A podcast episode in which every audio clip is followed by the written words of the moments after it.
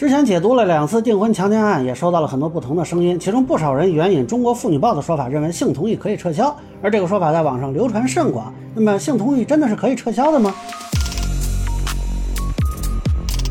大家好，我是关注新闻和法律的老梁，欢迎订阅及关注我的频道，方便收听最新的新闻和法律干货。之前聊过订婚强奸案，那么到现在呢，这个案子除了开了一次庭啊，其实没有什么有用的信息透露出来。啊，结果有的网友呢就对我之前的视频提出各种意见，其中有一个在各个平台都出现了，就是说中国妇女报说了啊，这个性同意是可以撤销的啊，你这个说是误导网友。那一开始呢，我以为是媒体说事前的同意权问题啊，但现在很多人就坚持认为事后啊也可以行使所谓的撤销权，甚至有的律师也说性同意可以撤销。那么另外有的网友还说了啊，这个性关系发生过程中，如果女方突然改变主意啊。关键是过程中啊，那这个是不是就能实现撤销了啊？能能想到这个角度的网友，应该也算是比较有创意了啊。那么我很明确的说一下我的看法啊，我认为不存在性同意可以撤销的说法。先说一下《中国妇女报》的这个内容，我查了一下，很多人是援引该媒体2020年的一条微博，说同意没有模糊的界限，过去同意不是现在同意，同意可以撤销等等。但是你光看这微博呢，你发现它没有任何信息源啊，这就很奇怪。那它的法律渊源是什么呢？实际上，这条微博是他自己复制自己二零一九年的一条微博，而二零一九年的这条微博是对一篇文章的总结，即关于强奸概念的再澄清，同意没有模糊的界限。打开这篇文章，你就会发现，确实有同意可以撤销之类的说法啊。他们微博里的大部分的内容都有，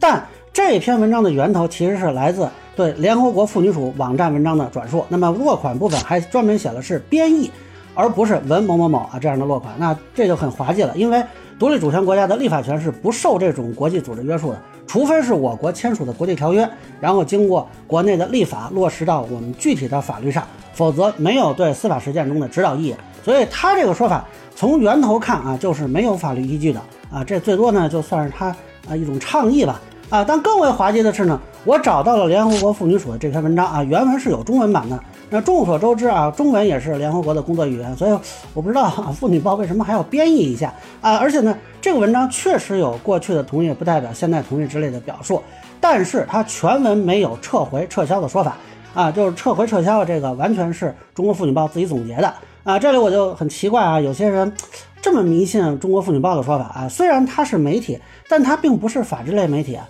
你要这么说呢，我以前还是法制晚报的主编呢。虽然我们级别没他高啊，我们是属媒体，但你光看名字，你觉得哪个离法律更近点呢？当然，我理解《中国妇女报》是想借联合国的文章来呼吁尊重妇女的性自主权啊。如果是这个出发点呢，我觉得没有问题。但是他这里就犯了一个专业的错误啊！即便根据联合国妇女署的文章，我认为啊，这个也只能总结为性同意可变更，而不是可撤销。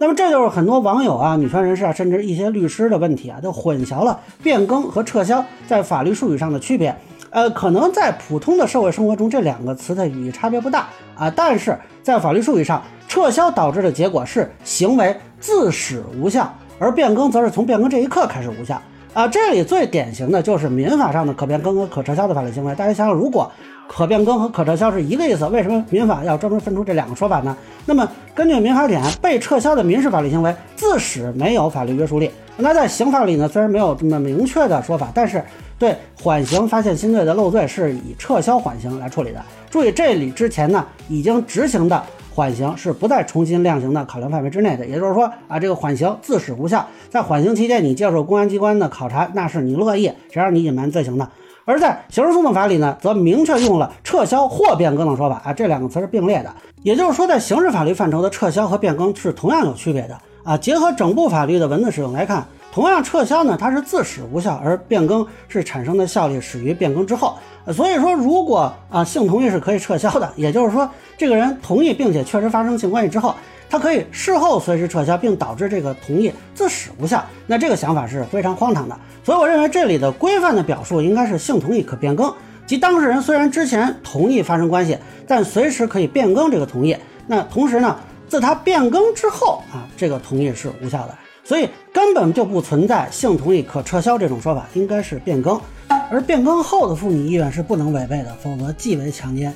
呃，另外有一些网友问我啊，如果是发生关系过程中啊，就是已经开始发生关系了，那这个时候女方突然说不同意了啊，哪个男人能忍得住呢？那这个是不是啊，就是可撤销呢？啊，刚才也说了，这个最多算是行为行使变更啊，但是不是撤销权啊，否则呢这就热闹了啊。但这个变更呢，我认为呃不太可能导致认定男方为强奸罪啊。当然，先说明一下，如果真的是女方突然中途表示拒绝啊，建议最好先停止，因为有的女性是身体不适，那之前也发生过这个啊，女方突然发病，但是男方强行继续导致猝死的案例啊，这个不是开玩笑的。这种情况就算不是过失致人死亡，民事赔偿也是有的啊。但是如果说到强奸罪呢？呃，就要考察这个犯罪既遂认定的问题。目前认定标准包括接触说、插入说、射精说等等。那我国目前对未成年人采用接触说，即性器官接触构成强奸。那你如果选择跟未成年人发生关系啊，那这里就不涉及性同意的问题啊，妥妥的一律认定强奸。但你如果是跟成年人发生关系，那目前司法实践中采用插入说，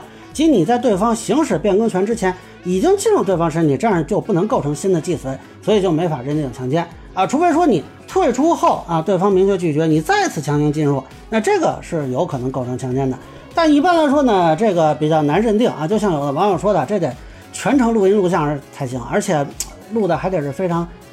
清晰全面啊，不是说随便放个偷拍设备能实现的。我觉得要是这样呢，那只能说啊，你们有点自找麻烦啊。当然，以前有一种情况，就是这俩人发生了第一次关系，在想连续发生第二次关系之前，这个女方拒绝。比如有个妓女就曾经说以对方给的钱少为由拒绝啊，说你这是一次的价钱啊，不是包夜的。但是这个嫖客强行梅开二度，把这个妓女给打了，那这个是可以认定为强奸的。这个就是典型的变更性同意，呃，也是所谓的以前的同意。不代表现在的同意，但这个跟很多自媒体宣扬的啊性同意可以事后撤销，或者说事后可反悔，导致认定强奸啊，这显然不是一个意思。那我认为呢，用可撤销的这个说法呢，会导致误解，所以我不能同意《中国妇女报》的那个表述啊。整体上来说呢，正常的婚恋关系被诬告性侵的可能性是比较低的，但是我上次也说了。非正常的这种嫖娼啊、约炮啊，遭遇仙人跳敲诈的可能性是要高一些的啊。另外，我发现有的网友给我发私信的时候呢，认为是我说的山西这个案子有直接证据证明男方强奸，他说是我说警方给了检察院立案就说明有证据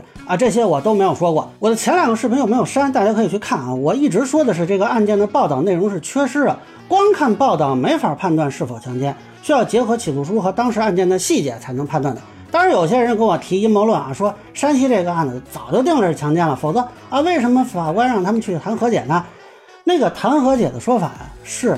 大风新闻转述男方母亲转述村支书转述法院的说法，你自己算算绕了多少道弯儿。而且他这个里头的这个和解谅解的用词好像也不是很规范啊。我就想问问这个大风新闻，您核实了吗？啊，您采访不到法院，采访不到女方家属，您也采访不到这村支书吗？所以这个信息本身就是未经核实的单方信源，我能用来去判断是否构成强奸吗？所以我一开始就说了，就大风新闻的这组报道的准确性就是存疑的。没有看到核心信息或者法律文书之前，我不可能给出是否有罪或者是否有证据的这种判断啊。要说阴谋论呢，呃，我倒很好奇，这大风新闻报道这事儿这么久了，到今天也没有提及起诉书的内容，也没有提及这个案发的经过。到现在为止，只有一个呃俩人发生性关系的说法。那么这个过程中，女方是否有过明确的拒绝？起诉书里是怎么构建证据链的？这难道不是案件报道的核心内容吗？那大风新闻时至今日对这个只字不提，究竟是业务太糙疏漏呢，还是能力太弱采访不到呢，还是某些啊我们不便猜测的原因呢？所以我觉得啊，这个阴谋论非常无聊啊，咱们有一份证据就说一分话。目前就是一个不能判断的状态啊！我理解有些自媒体，他就放大法律风险，想要通过煽动焦虑情绪来换取流量啊，这种做法。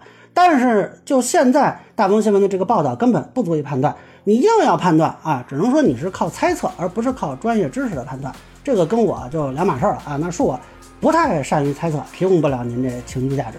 啊，以上就是我对所谓性同意撤回问题的一个分享，个人浅见难免说，也欢迎不同意见小伙伴在评论区弹幕给我留言，如果您觉得说的还有点意思。您可以收藏播客《老梁不郁闷》，方便收听最新的节目。谢谢大家。